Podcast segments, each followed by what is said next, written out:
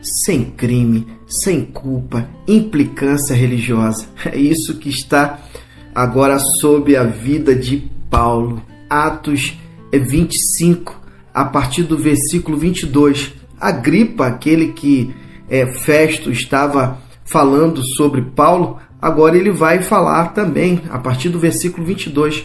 Agripa disse: Eu gostaria de ver esse homem e ouvir a sua história. Festo concordou. Tudo bem. A primeira coisa que faremos amanhã é trazê-lo e o Senhor poderá ouvi-lo. No dia seguinte, todo cidadão de Cesaré que se considerava alguém deu um jeito de ir ao auditório. Estavam ali também os militares mais aguardados, mais graduados. Agripa e Berenice fizeram uma entrada em alto estilo e assumiram seus lugares. Festo então é, ordenou que Paulo fosse trazido. Então Festo disse: Rei Agripa e distintos convidados, olhem bem para este homem. Um grupo de judeus me pediu em Jerusalém e depois aqui que eu me livrasse dele. Eles exigem que exigem com veemência sua execução. Analisei o caso e concluí que ele não cometeu crime algum ele requisitou um julgamento diante de César e concordei em enviá-lo a Roma. Mas o que eu vou escrever ao meu senhor César? Todas as acusações feitas pelos judeus não têm fundamento e não descobri mais nada que pudesse condená-lo.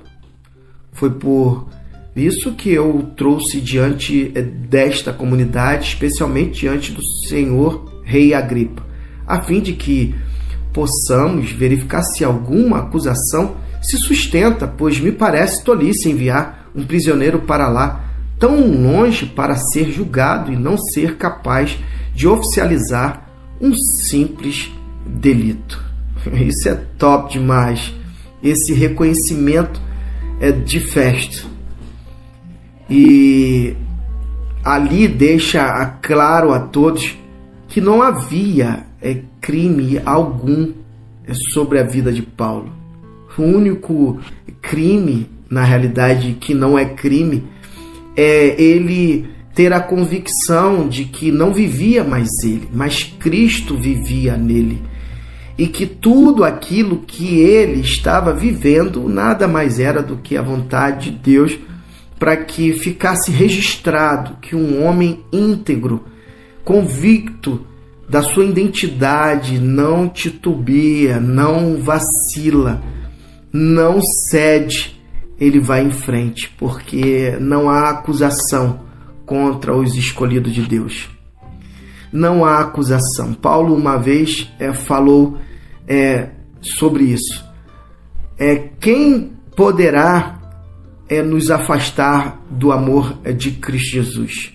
A tribulação, a angústia, a nudez, o perigo ou a espada. nada, nada pode é, me separar do amor de Cristo Jesus. Nenhum tribunal, nada.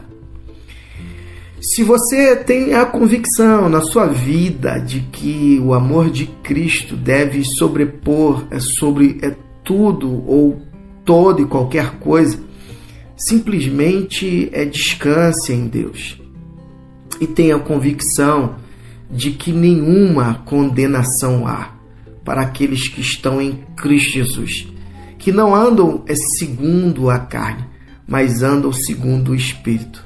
E andar segundo o Espírito é ter a consciência da identidade. Você é filho de Deus, você é amado do Pai. E que Deus te abençoe.